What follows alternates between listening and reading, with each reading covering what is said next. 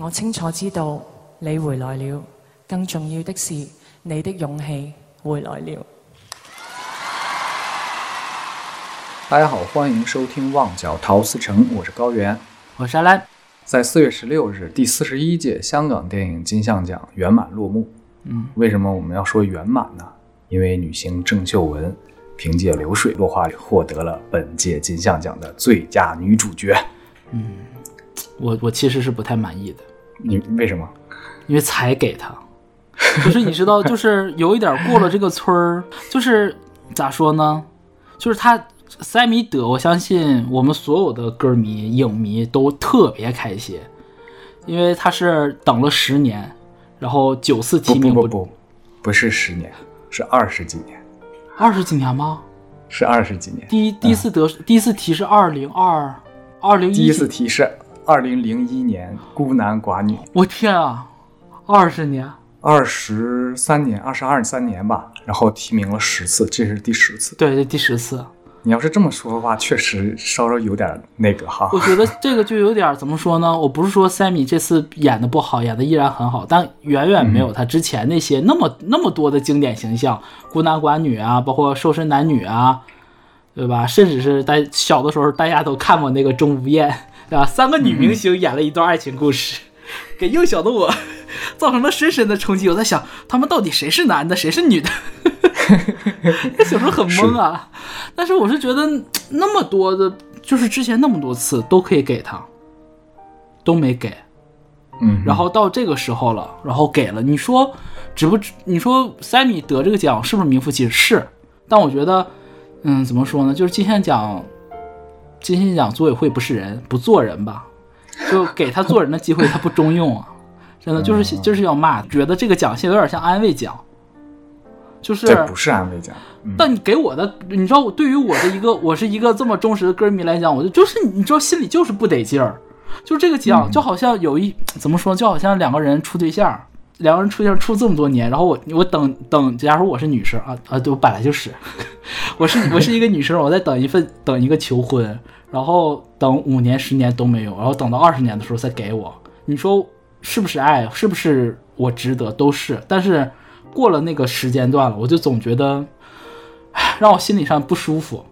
但当然，塞米塞米得奖我很开心，但是我对金像奖这个行为我还是要骂的，臭不要脸。嗯嗯。嗯，你作为一个影迷，作为一个歌迷这么说是可以了，但其实我觉得不是这种感觉，因为塞米自己在获奖感言的时候也提到了，他说：“我不是在等一个奖，而是在等自己进步，等自己的演戏上的蜕变。”等别人相信我可以，对不对？塞米这么说，一就是之所以是这样子，就是塞米之所以这么讲，对，才会让我觉得这是我的偶像，这是我们大家如此喜欢 Sammy，。但是他可以这么讲，你不能这么做，你能 能懂这个事儿吧？就是我可以这么我自己说可以，你把你还惹我当真了，跟我玩这个，那你就真是给脸不要脸了。嗯，咱那个既然提到金像奖了，就聊两句吧。哎，其实我。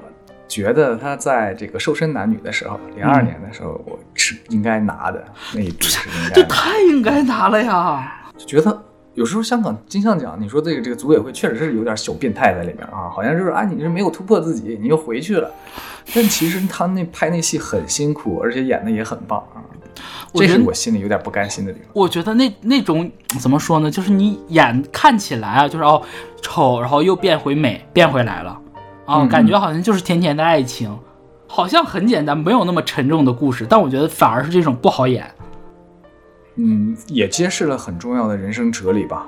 这个这个事情，这太复杂了，是不是？我们又提到这个身体方面的事情。反正我也不考虑复不复杂，我就是要骂金像奖，给脸不要脸。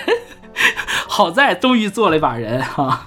呃，值得一提的是，颁奖嘉宾是刘德华，很会，我只能说真的很会，真的很会啊。就是回顾郑秀文的整个的电影生涯，嗯，她和刘德华多次饰演情侣，对，啊，一共饰演过八次。现在想一下，真的是一个很亲密的合作伙伴的关系了。我印象比较深的就是，呃，瘦身男女，呃，孤男寡女，然后还有那什么来着，那个那个那个龙龙凤店什么那个，就是啊，龙凤斗，龙凤斗，龙凤斗。哦，我印象中对这几个是我印象比较深。所以说，当刘德华给他颁奖的时候，跟他说说我没有什么可想跟你说的啊，我就想跟你说我爱你。哎呀，你就感觉戏里戏外都在啊，让人非常动。经典的荧幕情侣形象。是，嗯。然后既然是蹭了这个热度了嘛，我们就还是要讲一首郑秀文的歌。嗯那么为什么会选择这样一首歌呢？大多数人啊，就是现在得奖了嘛，嗯很多营销号就跟上了，嗯，大家提的都是终身美丽。你为什么选终身美丽呢？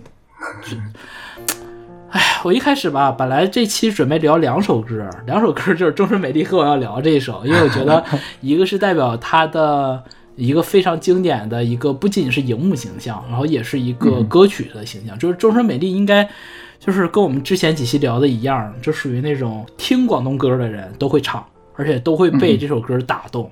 毕竟嗯就是歌也好，唱也好，然后甚至是因为这是呃那什么来减肥男女的主题曲嘛，你就会觉得所有的点，所有的滑点都集中在一起了，所以就是它特别经典，特别特别经典。但我总觉得，嗯，我通过塞米得奖这个事儿吧，我作为一个一个歌迷，其实我对他的电影看的绝对没有听他的歌听得多。我觉得在这个五十一岁的郑秀文拿到这个奖的时候，让我想，如果说就是我们虽然说叫蹭热度啊，但是我觉得是借着这个机会，然后去聊一聊塞米的歌，不是说让大家知道、哦、这个人有多牛逼，而是让这让大家都知道，就是哦，原来我们都可以成为郑秀文。嗯嗯，嗯，我觉得这也是这也是他他得奖感言所表达出来的这种态度。嗯，是的。所以我们今天要聊的这首歌就是《我们都是这样长大的，长大的》。这首歌其实我们曾经聊过。对，不仅这首歌，我我们录了录了好几首。呃，对，是的啊，就是上一次聊郑秀文的时候是以高山低谷切题的，然后后面又聊了三首嗯三米的其他的歌，但是由于当时阿兰的录音文件出了问题，对 没有录下来。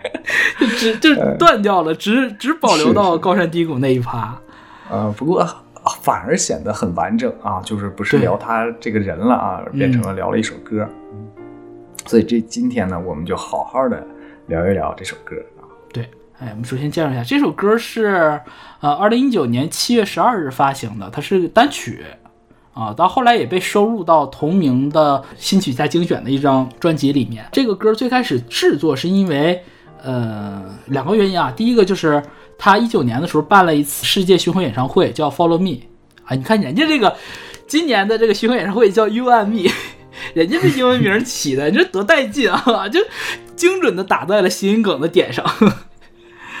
啊，一方面是作为演唱会的主题曲，另外一方面是这个歌名取自于 Sammy 在就入行以来的第一个工作。呃，在一九八八年到一九八九年之间，有一个电台的广播剧，就是叱咤九零三那个音乐台，然后录了一个广播剧，叫《我们都是这样长大的》。那个时候，Sammy 出演的那个声演的那个角色叫蒋明珠。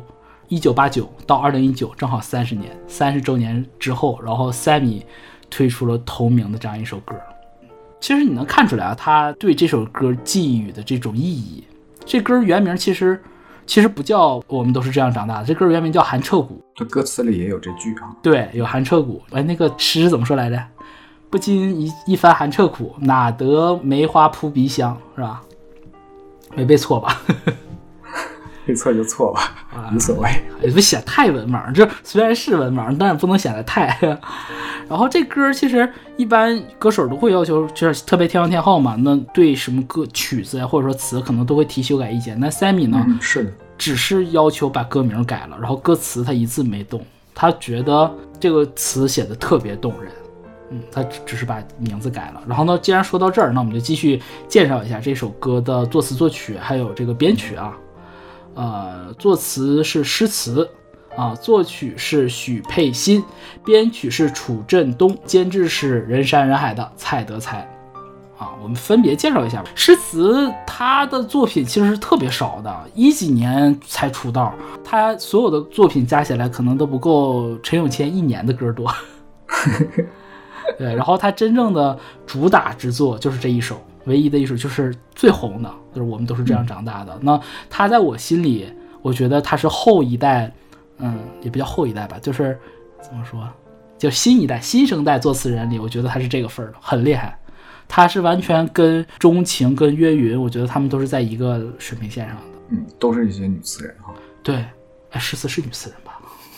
我是有点含糊是女词人，是吧？我就突然有点，我记得是啊，上次录音的时候你说是，我记得是，嗯，我记得是是女词人。然后她这两年其实也写了一些，嗯、一些其他的歌。然后有一首去年还是前年的，我自己我还蛮喜欢听的，是呃泽日生作曲，他作词，呃演唱者是一个应该是新人，叫马浩俊，一个男生，叫哭有时笑有时。那歌，嗯、大家如果感兴趣可以去搜搜听。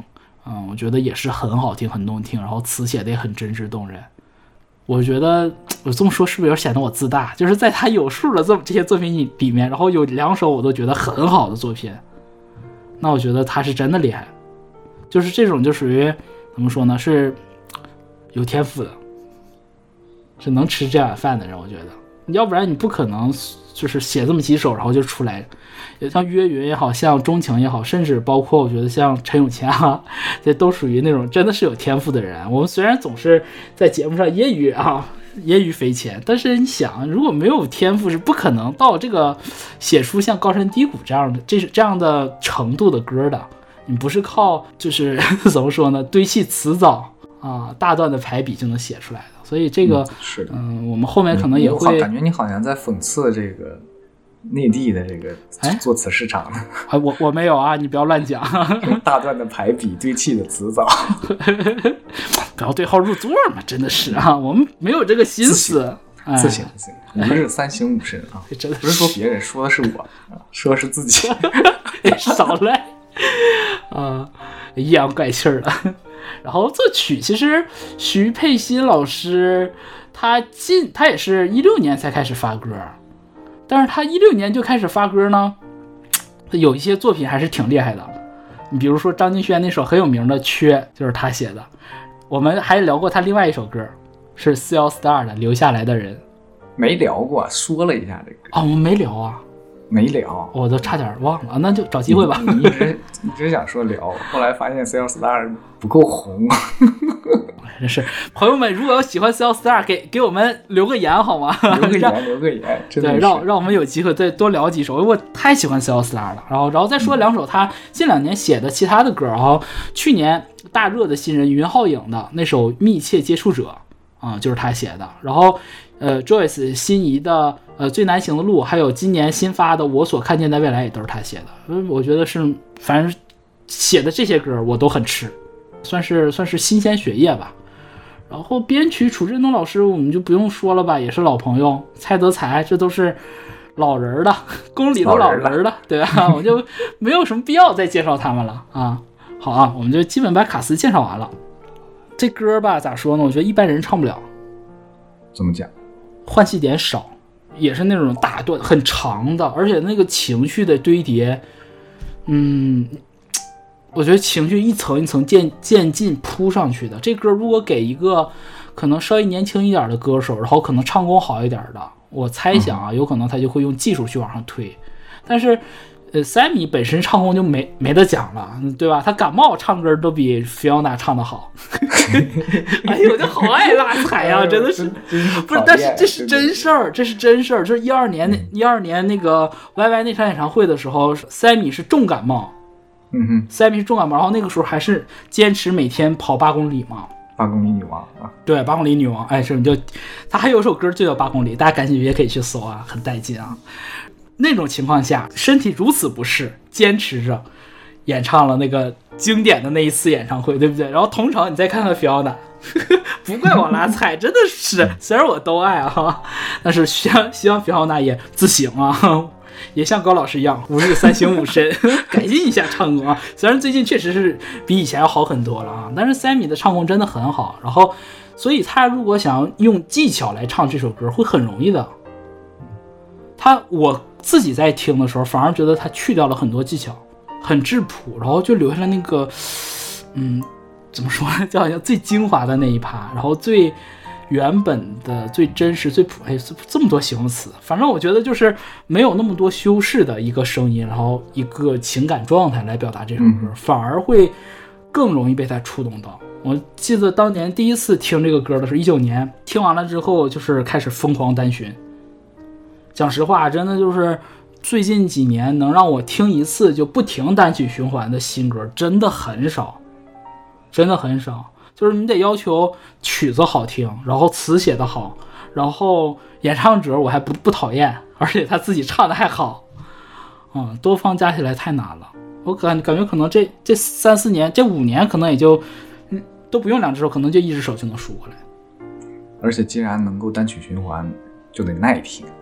哎，对对对，高老师这说到根节上了，就耐听。我今天我可耐听了。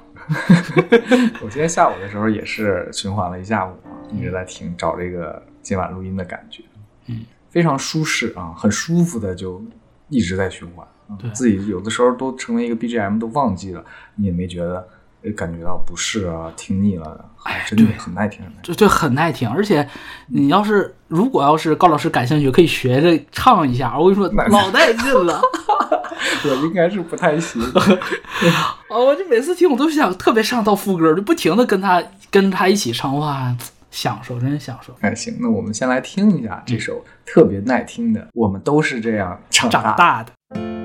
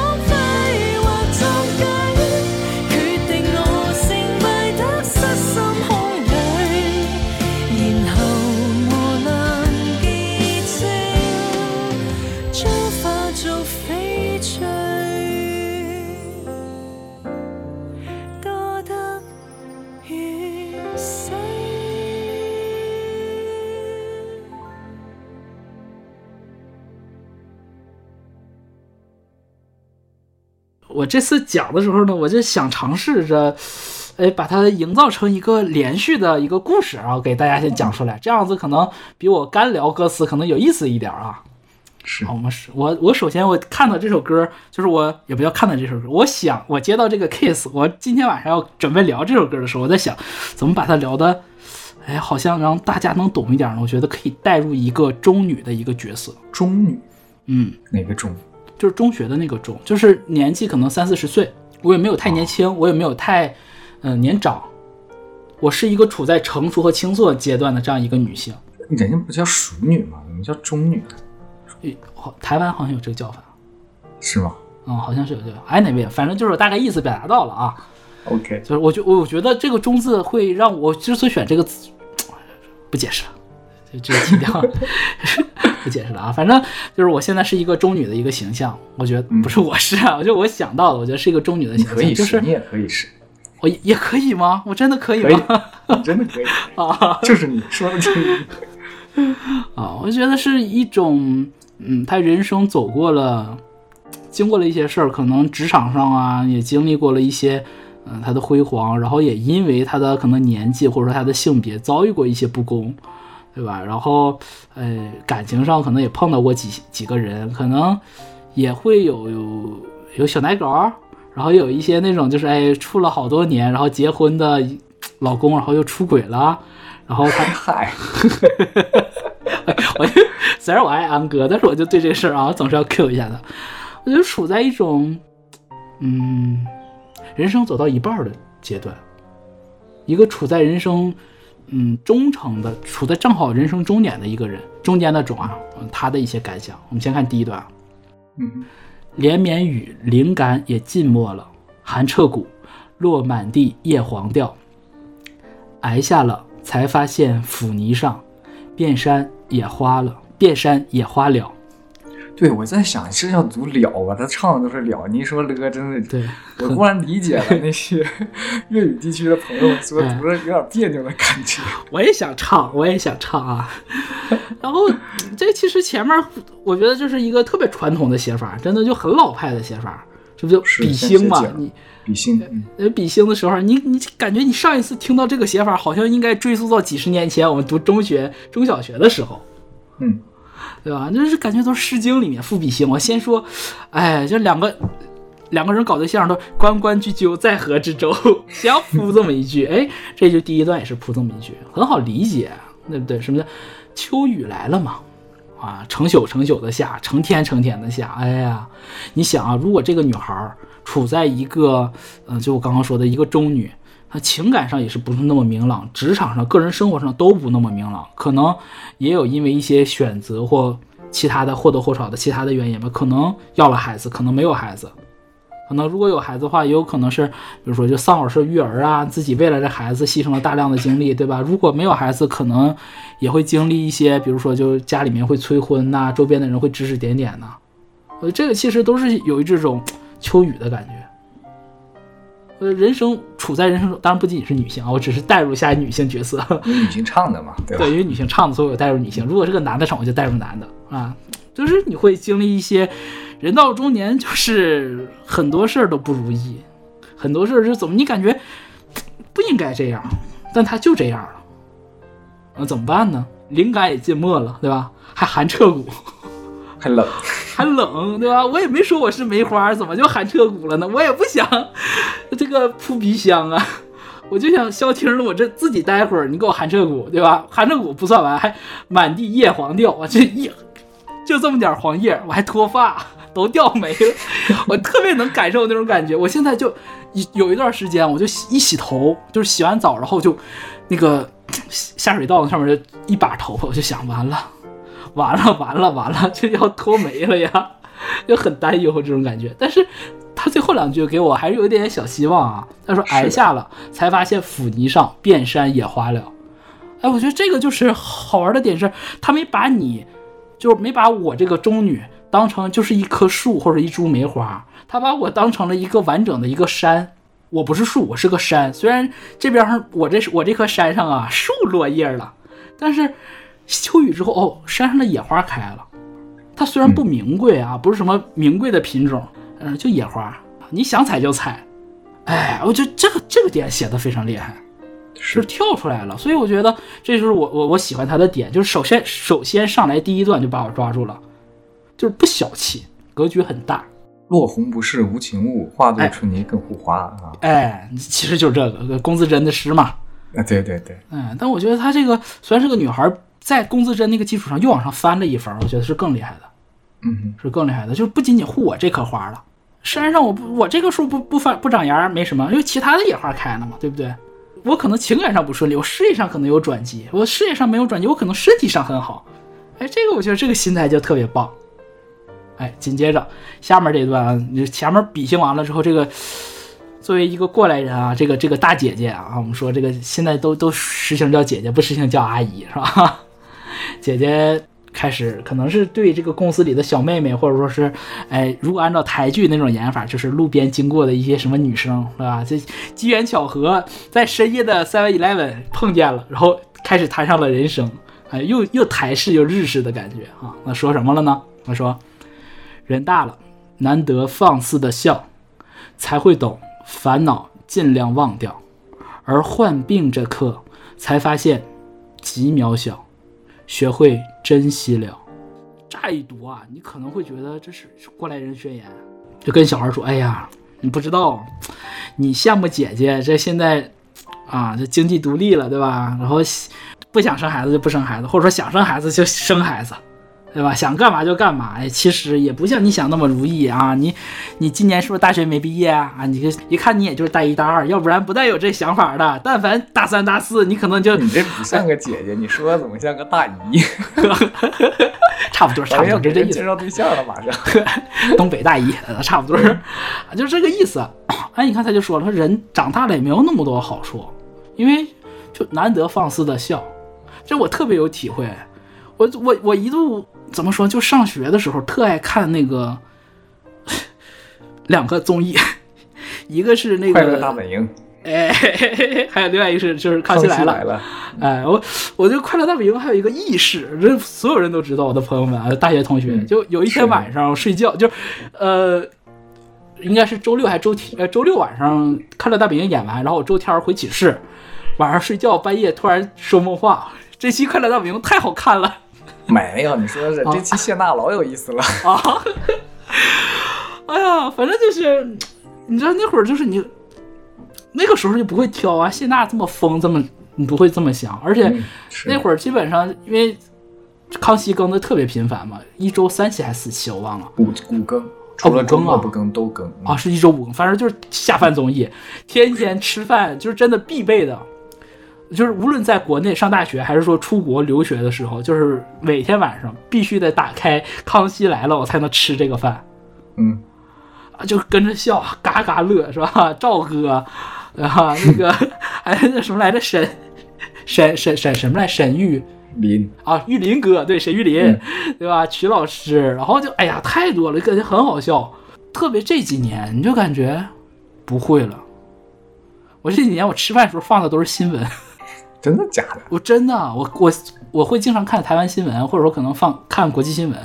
嗯嗯，我吃饭都看这些，然后也很少像以前是那么缺心眼儿啊，我一天做梦话都得是娜姐太好笑这种，一点深度都没有，啊，就很难了。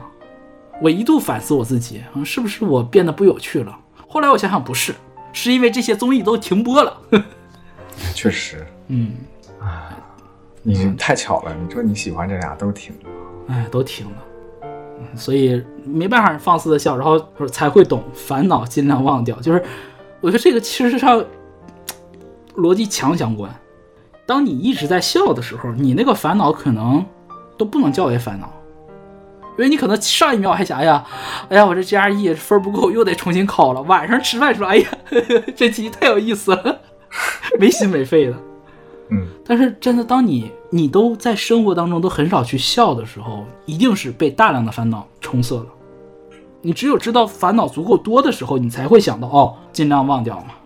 而且这个一定是经历过，就是由多，然后到现在虱子多了不痒。你这个说的特别对，就是虱子多了不痒的问题，虱子还在。我其实说实话，我觉得也不是忘掉，是忽略掉，对，哎这肯定是忘不掉的。哎，高老师这解释好，就是忽略掉。你就好像、我这是录音的这个当下，我手里还有一张图要改。是你妈！我今天我要录音，我就不改，我明天再说。我就这歌都不用说往太早了歌，我可能搁两三年前，我心里就是个事儿。我这录音我就录的不踏实，现在啊，这这也没给我多少钱呐，这这点钱也就配得到我这个的服务。啊这真就是这样就是对啊，最关键是，你看人到中年特特别大的一个问题，就是而患病这刻才发现极渺小。哎，这句说的太伤人了，大实话。就真是大实话。特别我为什么，就是你就知道我为什么要说用中女这个词来形容了。是，但你说中女就知道我的身体机能不是那么不是二十多岁的小姑娘了，到了我这个年纪，可能妹妹啊，你可能不懂，到了大人儿这个年纪啊，那什么？你像比如说像结节，对吧？无论说是痱子啊，然后或还是说乳房啊，对吧？还有什么肿块啊，甚至是包括一些妇科其他的问题，就是说的忒吓人了。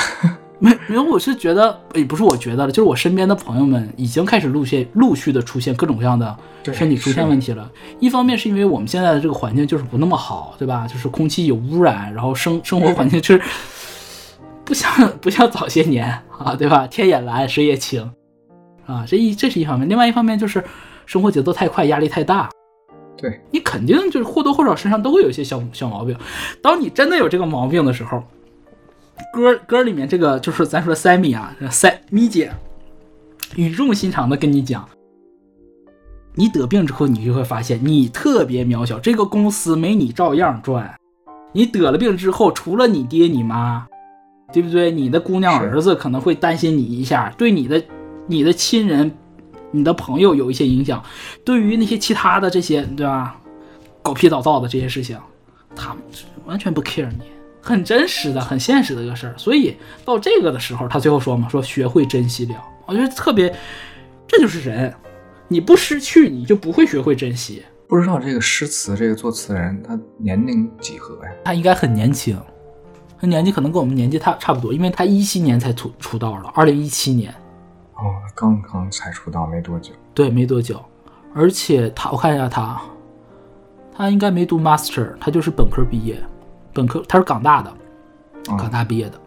我觉得能把这首歌在这么前期啊，就是还没到副歌，嗯，就已经拉到这个层面了，我是很惊喜的。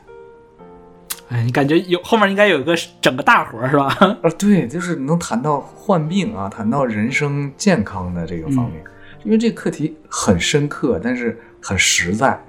对，没有那些哎，我抽了一夜的烟，对对吧？哎哎哎，就是什么情爱，而不是就告诉你，身体 还是挺重要的，对是革命的本钱。为什么我对我很喜欢就是最近的这些香港女词人啊？除了王乐怡啊，王乐怡我觉得有一点点也不错，但是给高老师介绍一下，王乐怡是周老、呃耀飞老师的学生，嗯，耀飞老师，我觉得他那个他的词给我总感觉差一口气儿。除了他以外啊，其他那几位比较有名的，像我之前说过的钟情、钟说，包括约云，包括诗词这几个人，在我心里我感觉都好棒啊，因为他们的视角又成熟，不要觉得好像女词人就是哎呀就一定比男词人要幼稚或是情爱，不是。你看我们就聊这么两段儿，一个主歌，一个 pre-chorus，就这么两段儿。你能感觉到他那种成熟，他对人生的见解，同时你会感觉他那个视角和传统我们看到的男性作词人不太一样，有些微的差别的。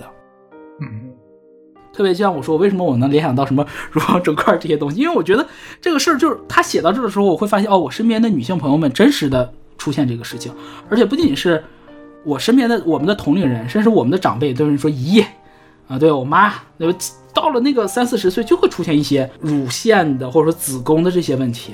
对，是这样的。因为我觉得男性会难做词人很难去想到这一点啊，不知道是不是我过是不是我过度解读啊？但是我觉觉得是这么回事。嗯，对吧？你男作词人三三十岁的，我说的不是像我们我和高老师这种，像我们这种跨性别拉拉就是兼具两者啊。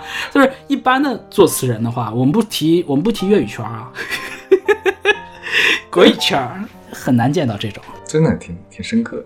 就是这段儿吧，我们聊刚才聊这么半天，都说是是这个姐姐呃，在这个 Seven Eleven 碰到的这个小妹妹去劝导她。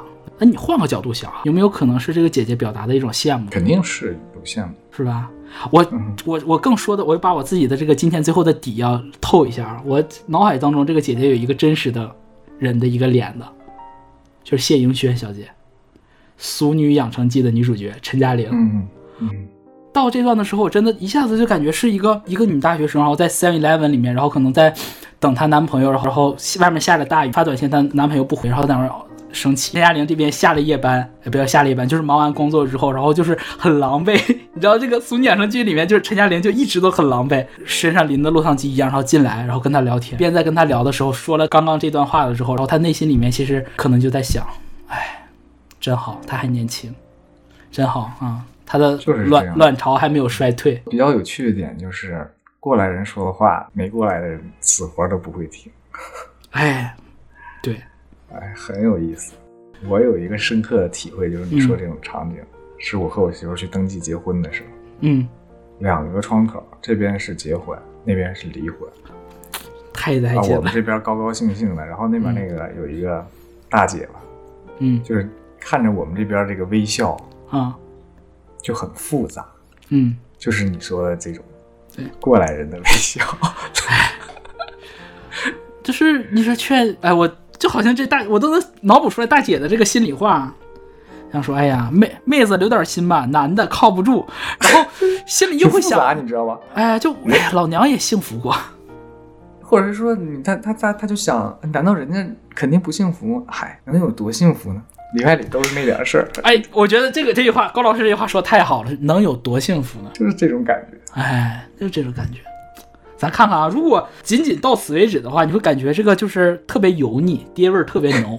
哎，爹味儿确实有点重了，有点自上而下了啊。哎，但是其实我觉得这一段啊，更想表达的其实是他对年轻人的这种，我觉得是有一种有一种共情吧。他不是说，啊、哎，你经过这些老娘都经过，而是我也经历过。你知道语气上的变化是不一样，就是我想跟你分享，就是你今天淋雨，你看我虽然四十岁了，对吧？公司做到主管，对吧？我陈嘉玲，我台大毕业，我也还是淋雨，我也是这种感觉。我以为你会讲的更浪漫一点，更浪漫留到后面，没有到后面后怕。我以为你会聊到这个嗯过来人是回到过去就那个什么了吗？想聊的。按在电视剧里面，电视剧里闪回就是小陈嘉玲应该出场了。对对对也是自己对自己说的啊。对，有一种想跟自己过去的自己表达。哎呀，你别说了，你这个提前这么说，我到后面是有想聊到这儿的，因为我我嗯，对，我就觉得按照你的按照你的奏性，你是应该这么说的。我说有点，对你给我提前把这个底给我破掉了。我想到后面，因为我呃，我看《俗女养成记》这两部我全都看了，而且看了不止一遍，然后每次看就是每一集都是一边笑一边哭。很有代入感。哎，我就不知道为什么，我就觉得这是伟大的作品，就是这样子。就是是的，虽然我是个男的，但是我看了之后，我就深深的被里面表达出来的那种女性的那种很多小细节，嗯她的焦虑啊，她的她的成长的烦恼啊，然后她们女性在成长上面临到的一些问题，以及她们的成功，然后她们所追求的点，就很真实，很动人啊。接着往下说啊，我们这个这个陈姐继续往下聊。下面这段副歌我先读一下。儿童有着儿童畏惧，成人都有成人唏嘘，年年适应，年年老去，而智慧是沉着面对。垂垂老矣说故事，如孩童可睡，可说艰苦的历史，怎会了无生趣？人群里为人群顾虑，逃离总有逃离空虚，时而走近，时而远去，谁散与聚，都居于心里。红尘漂泊，在一日蓦然回首，和谁还是一对？你听完副歌这个词啊，你就知道为什么我说这个刚刚前面两段是姐姐对一个小妹妹，或者说对少年的自己，嗯，或者说就是说对少年的孩子们吧的一个分享，因为他这段讲的是讲的是他自己的成长过程。我用大白话解释一下啊，儿童有着儿童畏惧，成人都有成人唏嘘，就是，哎呀，你看你年轻吧，你想的就是你跟你对象这点事儿，对不对？要不然就是你这工作好不好找，你感觉你。你你挺烦的，是不是？姐虽然四十了，姐也有自己烦的事儿啊。你看我这房贷啊，对不对？你看我家里面这些，哎呀，乱糟的事儿。你说如果这个姐，如果这个姐再有个孩子，你看我这孩子成绩我也得操心。你看，这咱女的呀，就是操心的命，就是前面两句的意思。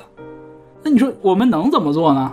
天天用海蓝之谜，我也不能抵抗衰老呀。我只能尽量在这广告位是吗？哎，对对对，我们也是可以接这种化妆品广告的啊。就怎么说呢？你只能说看起来好像比同龄人略年轻，但你说你心态上呢？所以他就说嘛，年年适应，年年老去。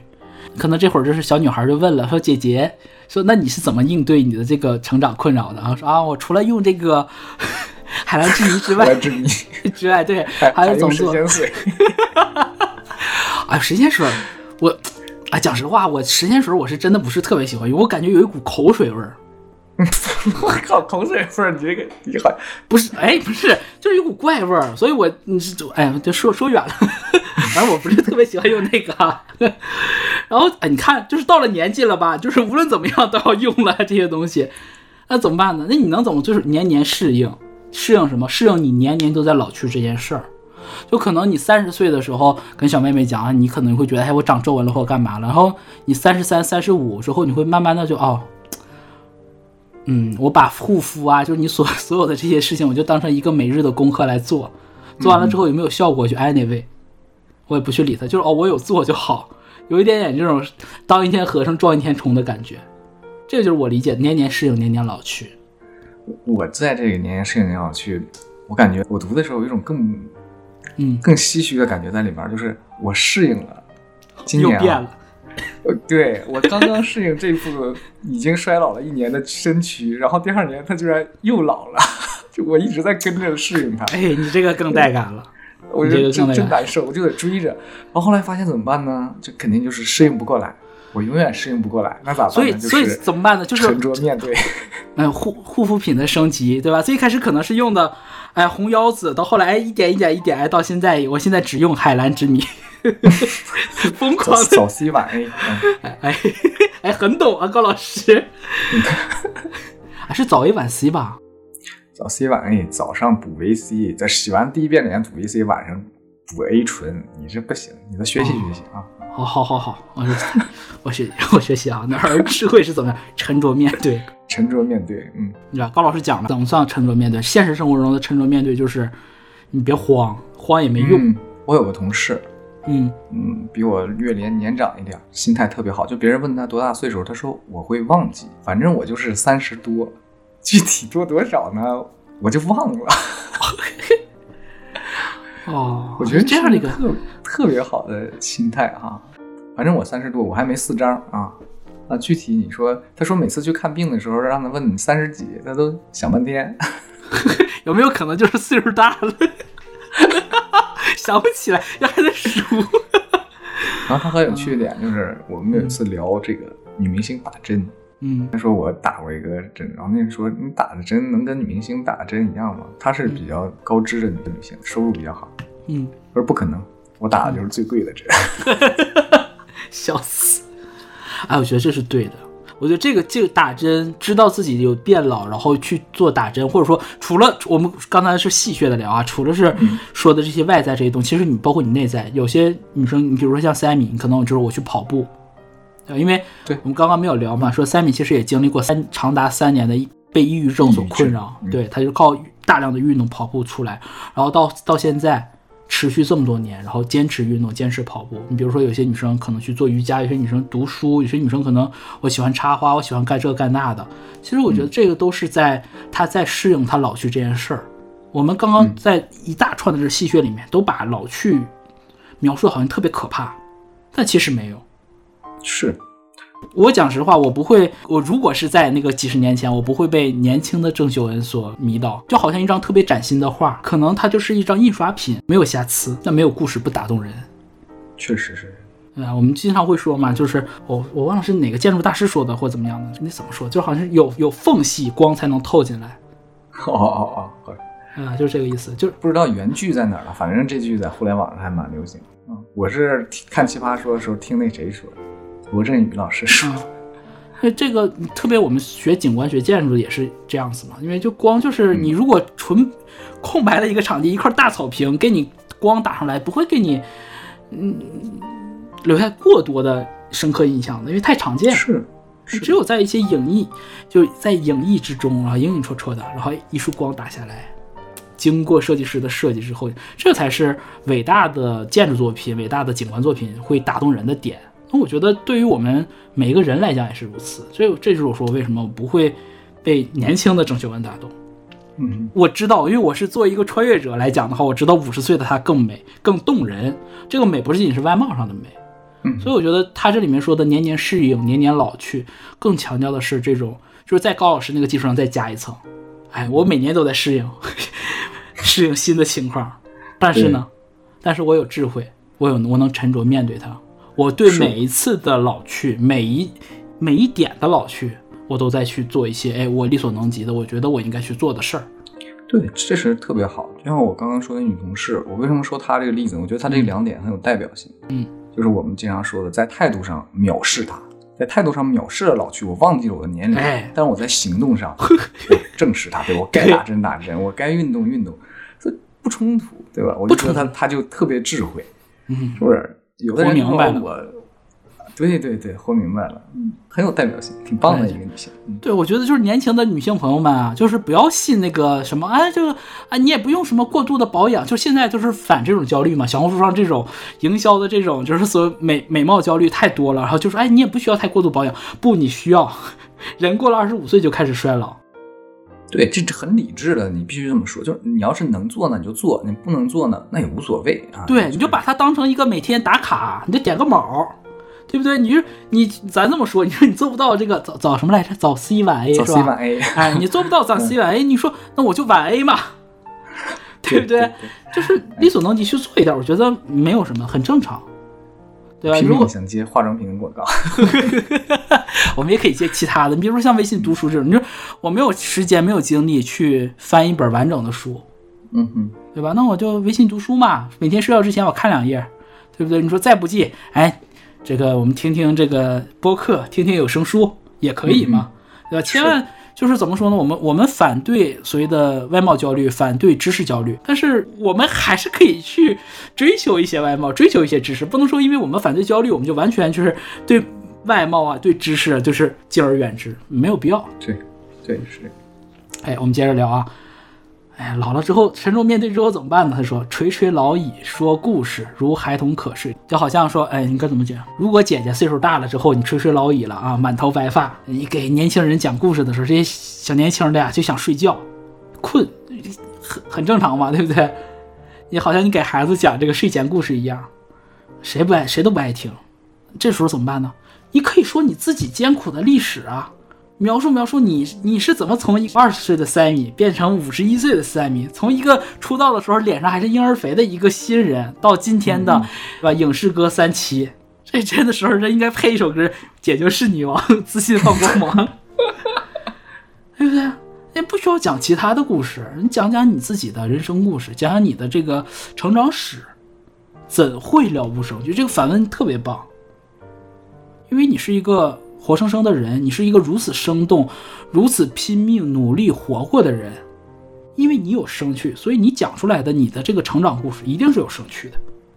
他特别是带着那种就是自己人跟自己人讲话的那种那种口吻在说，你就按照姐这么说的，怎么可能不行？哎，我把你当自己人的感觉了，所以这个反问用的很巧妙，很女性视角。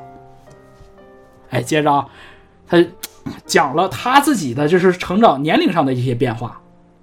人成长光是年龄变化吗？不是，人群里为人群顾虑，逃离总有逃离空虚。人到一定岁数就这样，往人多里头地方凑吧，你感觉烦，哎呀，好累乱，累，就不想社交，不想 social。然后今天就不想营业，我就想在家躺一天。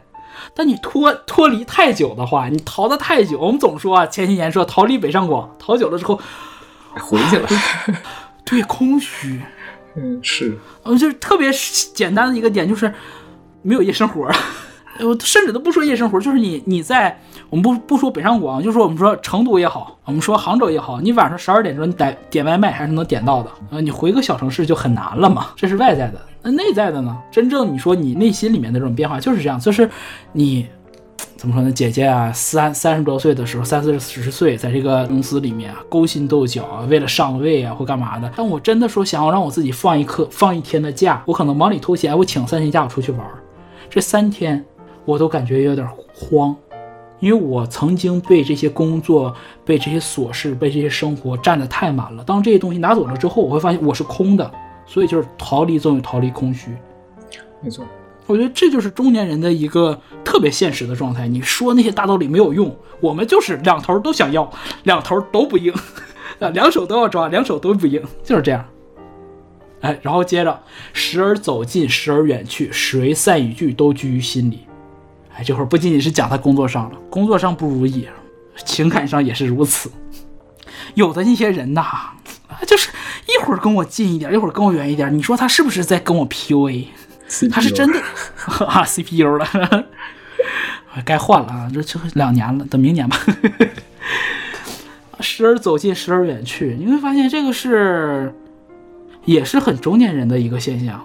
就是前两天我是听那个凹凸电波里头他们推荐《爱很美味》那个电视剧嘛，然后看了一点没看完呢，我就好真实啊，是，就中年人那种就是相亲或干嘛的，有些人就是，哎，看你有资源了，或者说看你长得美，跟你走近一点，然后聊一聊，发现哎，你不是那么好上手啊，你不是那种那种很 cheap 的那种 girl，啊，就不跟你约了，没有那么单纯了，都甚至你没有办法对他们分析，没有办法分析他们，你也没有办法做预判。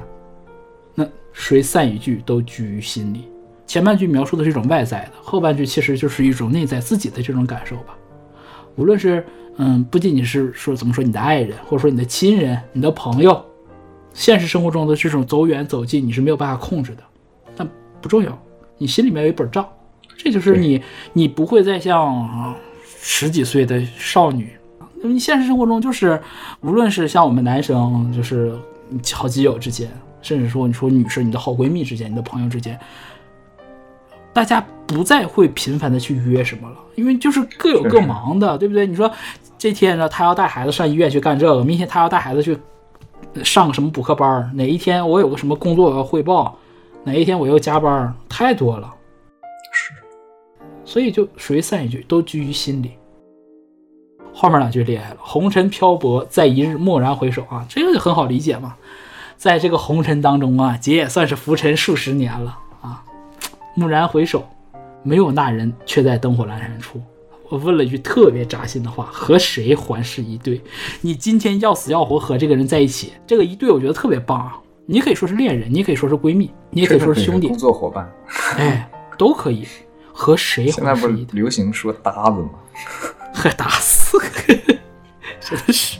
有没有你的饭搭子、厕所搭子？还有厕所搭子吗？嗯，小孩嘛，小孩上上厕所的时候带个搭子。哦，哎，你你是有生活的高老师，哎，真的哎，你是小女生，真是我，咱俩一起上厕所。对，手牵手还得一起去。哎，这是挺有意思真的是挺扎心的。和谁还是一对啊？是呗？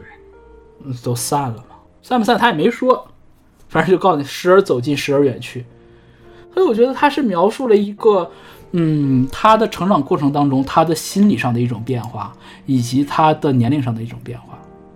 他遭遇到的这些事情，他就告诉你我遭遇到这些事儿，哎啊，也有烦恼，而也要也要面对就是自己容颜不在的这种苦恼。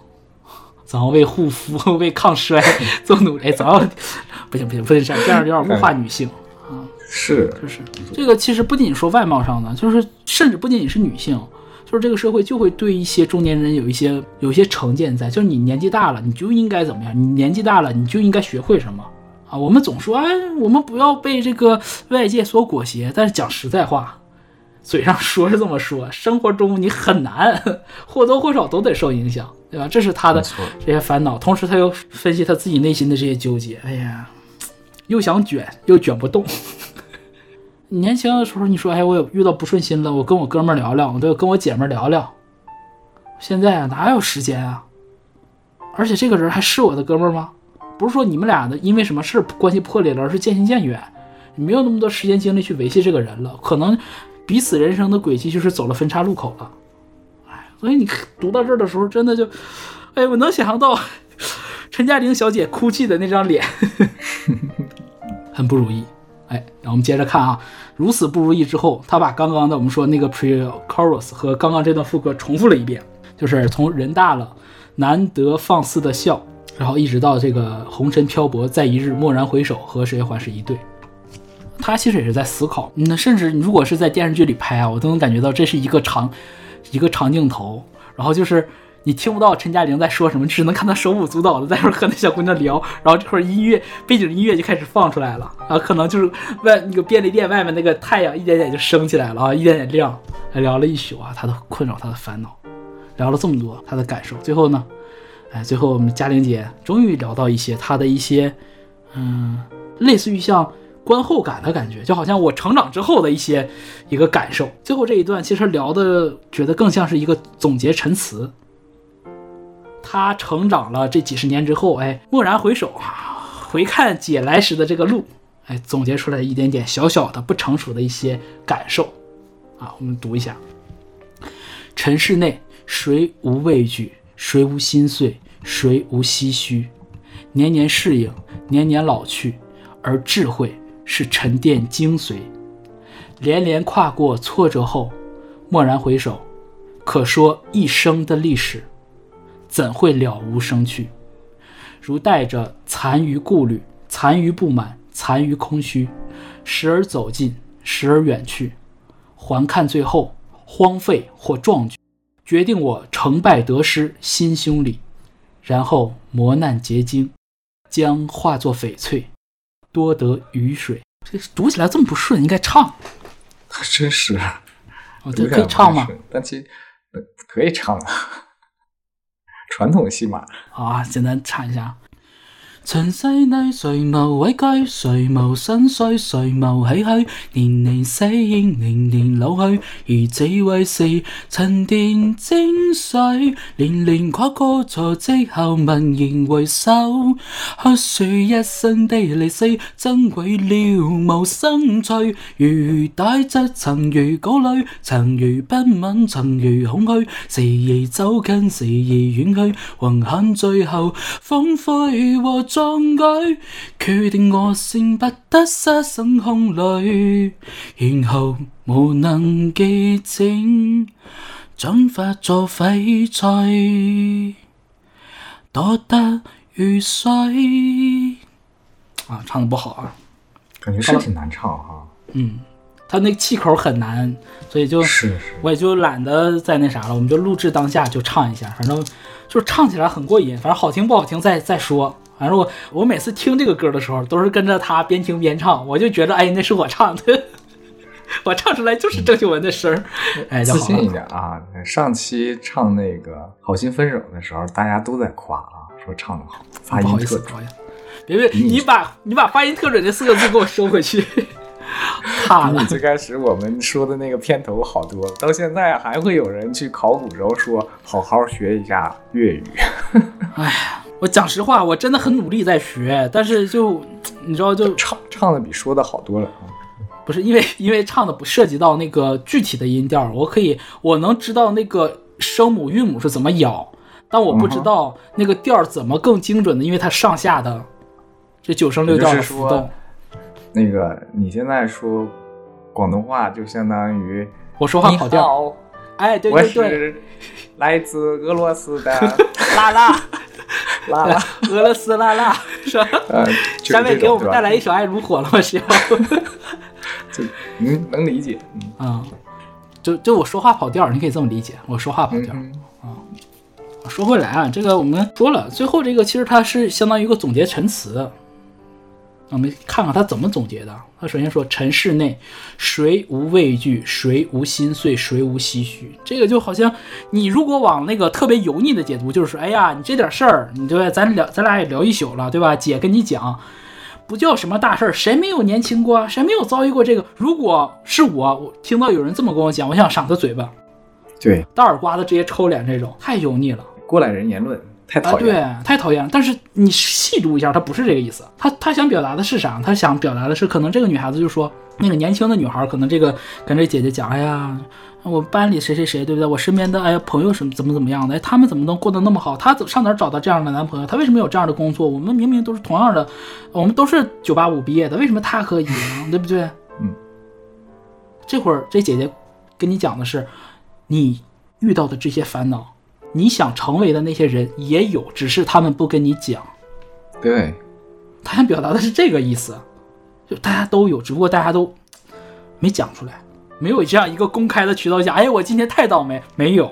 哪怕是你觉得那些触不可及的人，他一定跟你经历过某一部分相似的烦恼，即便那个经历的不一致，情绪上也是一致。对，感受上。感受上，对感受上一定是很相似，很相似，都是人嘛，能差多少？他便秘的时候也难受。哎，是，马应龙也可以啊。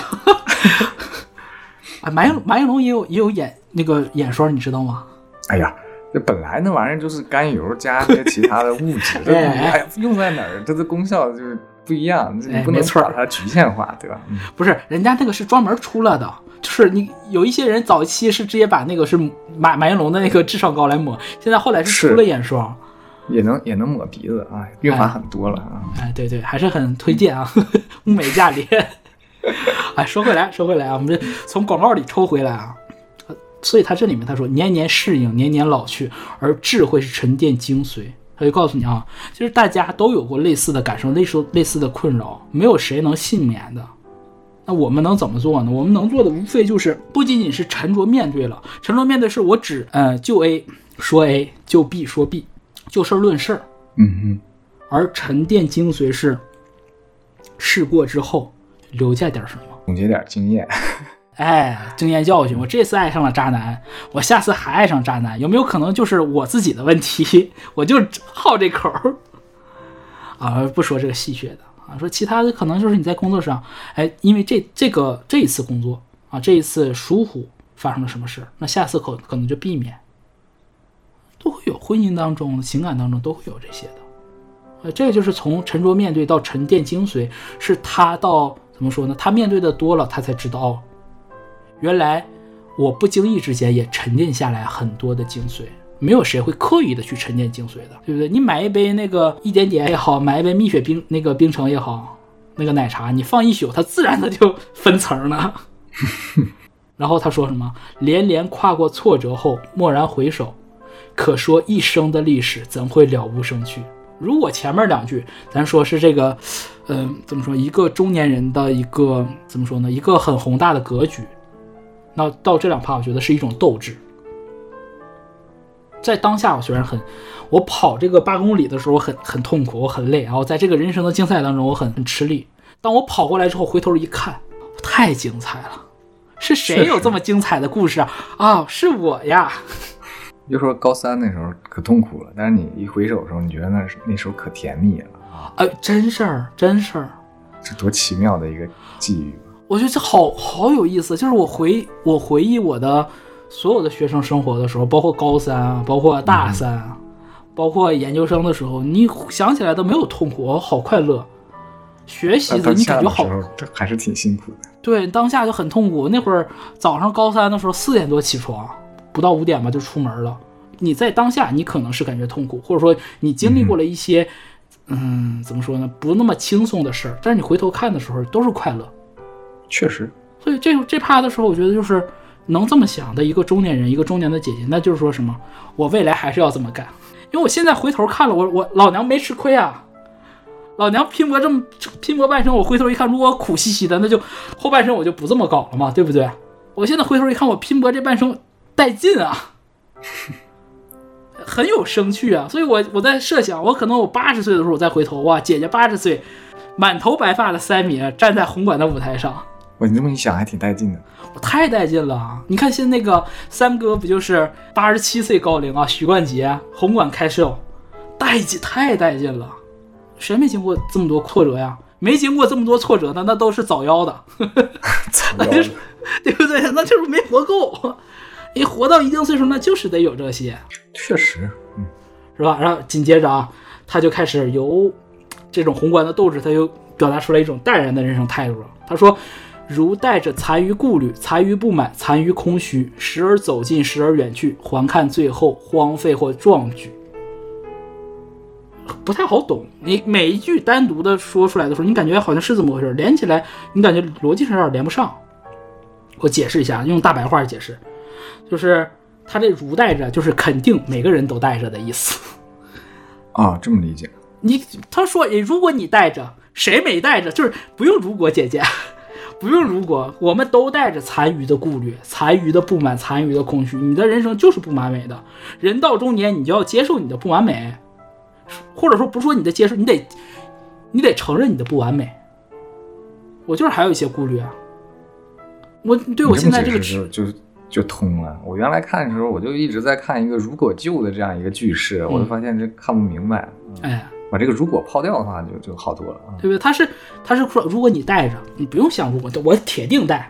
人这活到这岁数不带，那不可能，对不对？马云也有，对不对？你说各国的这些领导人们，对不对？你你说你看马，甚至不说领导人啊，你说你看马斯克前两天这飞机这飞船刚炸，新建啊，对不对？成功了，人说不带 这个屁，这话讲的，哎呀，嗯，请来看个大大炮仗。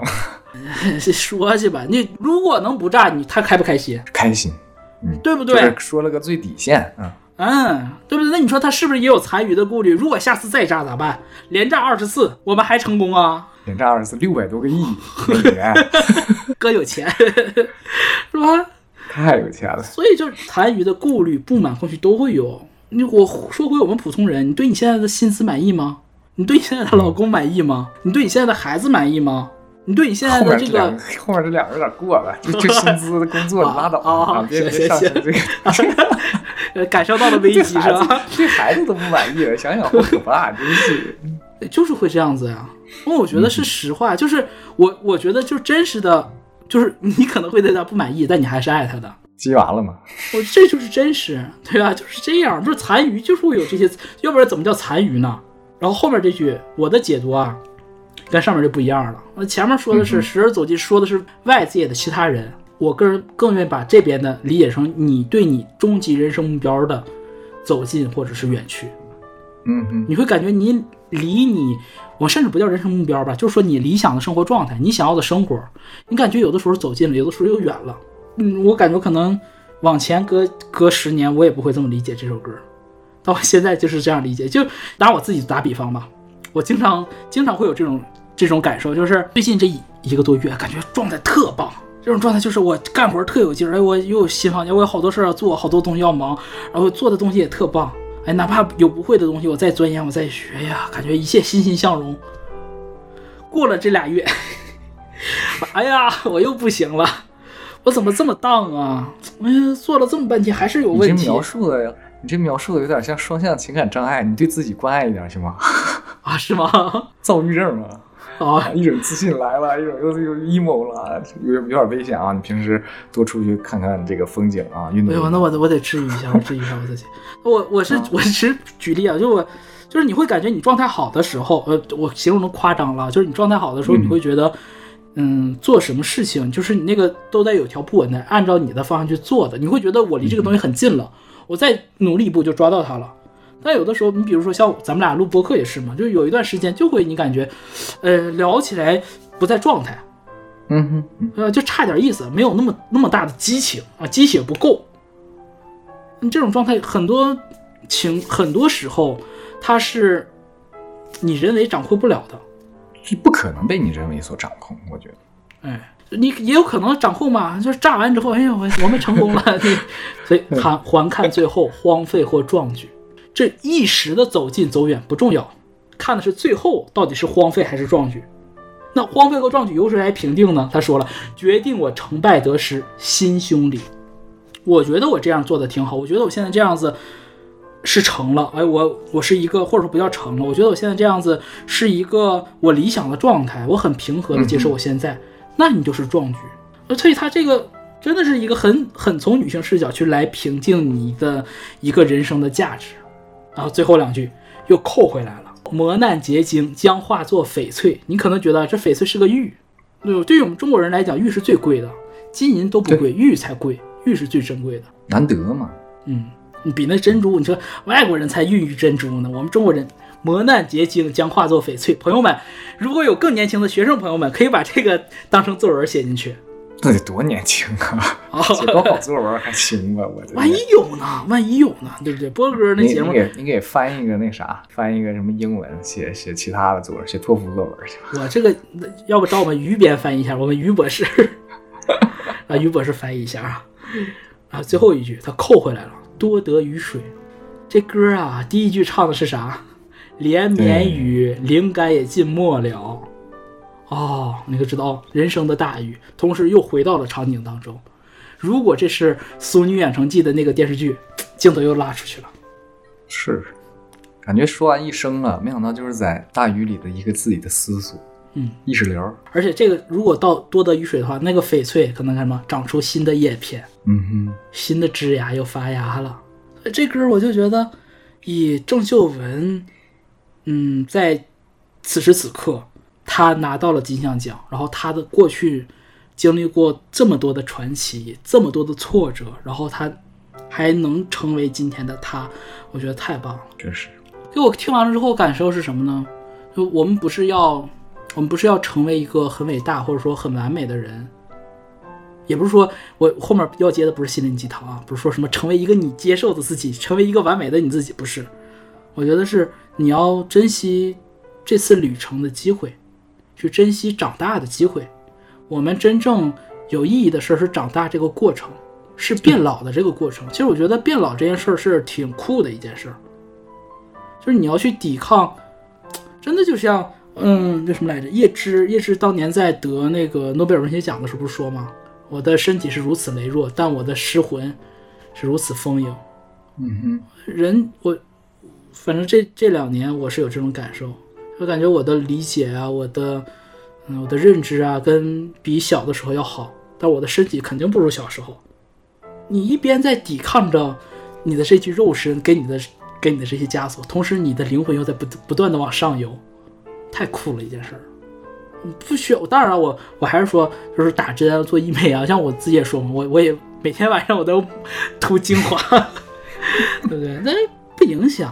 其实他有一个挺有代表性的事件嘛，刚刚也提到了，他三年抑郁症，嗯，然后他回归的时候，演唱会的时候读了一封自己给自己写的信，，写给自己的信，写给自己的信，呃仔细看了一下，字写的还比较幼稚 你这可爱，你会不会说话？可爱，嗯，呃，一笔一画写的很有趣啊。哎，它里面有几句话挺让人感触的吧，嗯，其实也是个平白的道理，只不过再由他这个身份说出来的话，尤为动容。哎，你你给我们读一下，高老师。嗯，有一句是：“人生是一场自己和自己的竞技，战胜一个懦弱的自己，更胜过击败其他的生命。嗯，”呃，其实就是阿兰刚才提到的，我的肉体在衰老啊，我的这个精神啊，在不断的进化，或者说是更好的一个提升。嗯呃亦或是患病在身，嗯那么如何战胜自己，走出来，是自己和自己的境界。我们刚刚最开始的时候提到，他在金像奖的获奖感言里面也提到了，嗯他是在自己和自己的一个比较，自己在不断的进步。他一直在强调这件事情，我觉得这是很让人动容的一个人生观吧。但是其实这个大家都知道，不过要做到的话就特难。要经历太多的失败。不是说经历失败，就是我们很少认可自己的进步。我个人是这样觉得。我是之前看 Sammy 有一次他聊是访谈还是什么，他聊他说他之前他之所以会得抑郁症，是因为从前的他总是想要做到最完美的那一个，就我演的好不好，我唱的好不好，我做的好不好，他永远去想去达到一个外界的给这样一个标。是，当他发现触很多标的时候，就是最大的一次，就是因为《长恨歌》嘛，对，好多事都积压在一起，包括许志安那个贱人，不是，包括安哥，包括安哥当年跟他提分手，就好多事儿都赶到那一块儿了。嗯、我觉得是人，就像这歌里唱的，是你一定得在你失去过一些什么之后，你才能去静下心来去想。是，就给，其实是我我更多的是觉得，因为 Sammy 信主嘛，我觉得可能更多的是他的天赋给他一次机会，嗯给他一次稍微停一下、稍微看一下的机会。嗯，他自己说这是个悠长假期。对他后来他有一次讲，他说他有一次那个就是在演唱会在后台的时候一直在祈祷，他那个时候心他的心里面他说他听到一句话，嗯，我觉得特别棒，他说未许天色长蓝，但恩典够用，恩典够用。嗯天不会一直蓝，一定时而走远，时而走近，应该是这样子。他是怎么过我们的一生，就是要多少是多呀。对，说的太好了，就是要多少是多呀。我们总是特别容易陷入到和别人的比较，或者是嗯别人的评价里面去。说是击败一个懦弱的自己，比击败其他生命都要更重要。只不过你一定是要自己内视自己的，我觉得内视这事儿太难了。确实啊。太难了。就是人是从哪一天开始变老的？你怎么理解？我的理解就是从出生那一天，那倒是很科学。是不是？就理科生嘛，嗯 纯理科生。所以我觉得他这个，我觉得这个特别好的一点就是我们是怎么，我我们都是这样长大的，就是告诉你人都是一天一天老的，老就是这样子，老的过程就是一定要经历这些过程。每个人不能幸免，不是因为我是 Sammy 我就能幸免啊，我是梁朝伟我就能幸免，我是谁我就能幸免，没有，每个人都要同样的这个过程。所以这个事儿，我觉得是真的打中了抚慰人的那个点，就是啊，大家都一样，原来大家都一样，嗯嗯，是，你总要做改变的。就是这个改变呢，我甚至我觉得不也不一定就是说，嗯，怎么说，外界认为对的就一定全都是迎合。它其实像像一个什么，像一个很多老去的人总结出来的一些惨痛教训，是的，对吧？那你说我们从所谓的成长是从哪里开始呢？就是一点一点开始的。就跟他从那个抑郁症走出来，他通过健身、通过绘画、通过烘焙、通过写专栏，嗯其实都是他在自自我的一种，嗯，自我调整或者说是自我疗愈吧。嗯，自我疗愈。他到最后的时候，零七年的演唱会上，他说他那封信的最后一句是：“我清楚的知道你回来了，更重要的是你的勇气回来气了。”回来了，对，嗯，我们在人生过程当中的时候，一直如果用别人的标准来衡量自己，很一直。想去活到别人的这个标准里面去，你就会发现就是荒废举举个例子举举。举个特别恰当的例子，你是个西红柿，你同学是个西瓜，你要非要跟他比大个儿，你怎么比？就类对，就是这对不对种感觉。西瓜还觉得他没你红呢。所以到最后就是这首歌里那句“决定我成败得失，心胸里你是自己说的算的，这是你嗯自己和自己的竞技。嗯当然了哈，这个是张秀文现在得到了这个影后了，嗯，那说是我自己和自己，但我觉得就算没得，在我们心里，他永远都是，他早就精是神。已已经在了，对对吧？他没有停止他的这种努力的方向啊，特别是像现在这次获奖的这个影片嗯，《流水落花》里面素颜出演，也就是生活成长给了他力量。是就成长不是说你坐在家里头就等着老，而是去在给你有限的时间里，就像我说的，你无论是往外像高老师讲的，或者是往外尝试不同的新东西，还是说我们怎么把一个写废的人都写进来，总之你要拿着笔去写，无论是你是写书格还是写在格里或格外，怎么样都无所谓，你要去写。那我觉得这首歌更大的一个意义叫，他说我们都是这样长大的。嗯哼，他没有说我 Sammy 是这样长大的，而是 Sammy 和你们一样，我们我们是一个整体，我们都是这样长大的。我觉得这这个是就是听完这首歌就知道为什么香港人这么爱斯艾米。他不是天赋很好的，他不是天才，他不是说像像梅艳芳、像张国荣那种就是惊才绝艳。那个就是真的有一定，就我们不能说他没有天赋，三米一定是有天赋，但我们就说他的天赋没有说到那么夸张的程度。他自己也讲，我们就是普通人，我就是个平凡的人。他让我们看到就是香港的精神，狮子山下精神，然后以及我们提倡的啊，许三多呃或者女排都是一样的，就是普通人、平凡人通过自己不懈的努力，然后追到了他的梦想。